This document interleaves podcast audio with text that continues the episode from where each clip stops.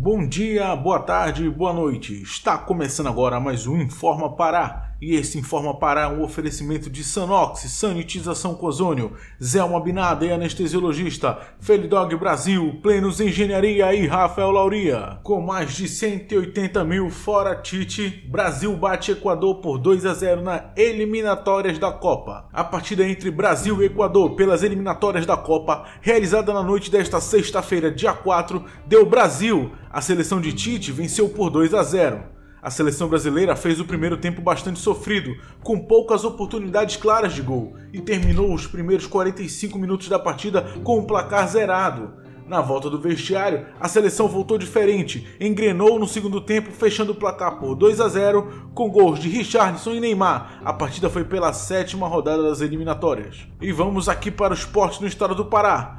O clube do Remo recebe hoje o Brasil de Pelotas no Baenão pela segunda rodada da Série B. Remo e Brasil de Pelotas entram neste sábado, dia 5 em Belém, a partir das 19 horas de Brasília, pela segunda rodada do Campeonato Brasileiro da Série B. O Remo quer sua primeira vitória em casa, na Série B, e deve ter o esforço de Igor Fernandes, recém-chegado ao clube, na estreia da competição. O Remo empatou em 2 a 2 com o CRB fora de casa, no estádio Rei Pelé, em Maceió. Com isso, o Leão soma um ponto na Série B e ocupa a sétima colocação. Já o Brasil de Pelotas também vem de um empate, só que sem gols com o Londrina. A equipe gaúcha é apenas a 13 terceira colocada. E a diretoria do Paysandu pretende entregar um campo do CT em setembro deste ano. O Paysandu trabalha para entregar um dos campos do centro de treinamento Raul Aguilera em até 90 dias. A informação foi confirmada à reportagem pelo engenheiro Arnaldo Daposo, um dos responsáveis pela obra bicolor. Abre aspas. O Paysandu segue tocando as obras no centro de treinamento Raul Aguilera, em Águas Lindas. Temos previsão de inaugurar o primeiro campo em 90 dias, no mês de setembro, contou o engenheiro. E na política, o ex-governador Pezão é condenado a 98 anos de prisão por corrupção. O ex-governador do Rio, Luiz Fernando Pezão, foi condenado a 98 anos de prisão por corrupção. A sentença foi publicada nesta sexta-feira, dia 4, pelo juiz titular da 7 Vara Federal Criminal, Marcelo Bretas. Os crimes atribuídos a Pezão dizem respeito às operações Calicut, Eficiência e Boca de Lobos, todas desdobramentos da Lava Jato no Rio.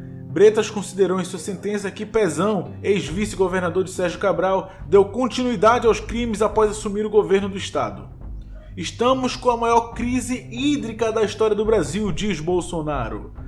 Nesta sexta-feira, dia 3, em conversa com apoiadores no Palácio da Alvorada, o presidente Jair Bolsonaro, sem partido, afirmou que o Brasil enfrenta a maior crise hídrica da história mas apesar disso, está indo tudo bem. O presidente comentou que apesar dos problemas, está indo bem. O Brasil, né? E tem gente incomodada com isso, afirmou. Abre aspas, estamos com o problema da maior crise hídrica da história do Brasil. Apesar disso, tá indo tudo bem, é que não tem roubalheira. E vamos agora à coluna Análise Política Informa Pará. Eleições de 2022 e o jogo de xadrez. Começo minha humilde participação nesta coluna sobre política, agradecendo ao convite.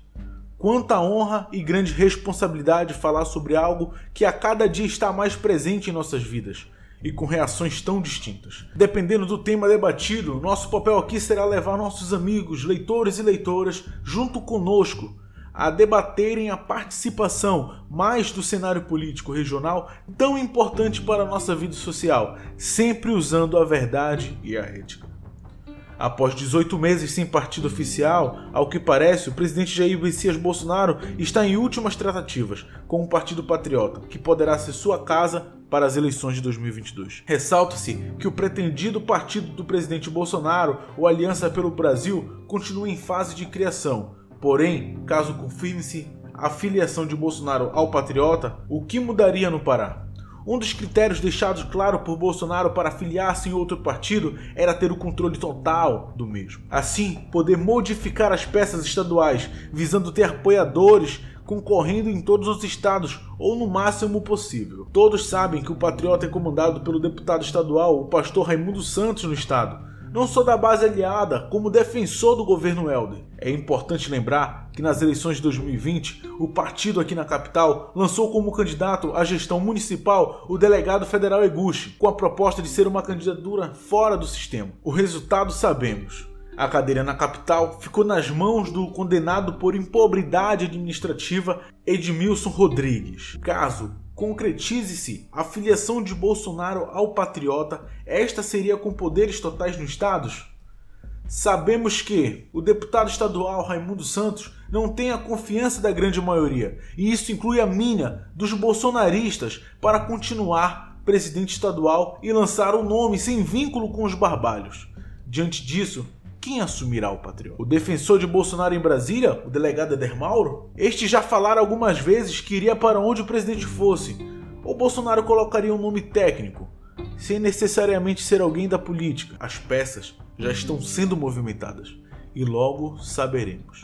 Desperta Pará, desperta Pará. E essa foi a coluna do nosso amigo Igor Israel Costa, graduado em Logística, acadêmico de Direito e formado em Política e Estratégia pela Associação dos Diplomados da Escola Superior de Guerra, a ADESG Pará.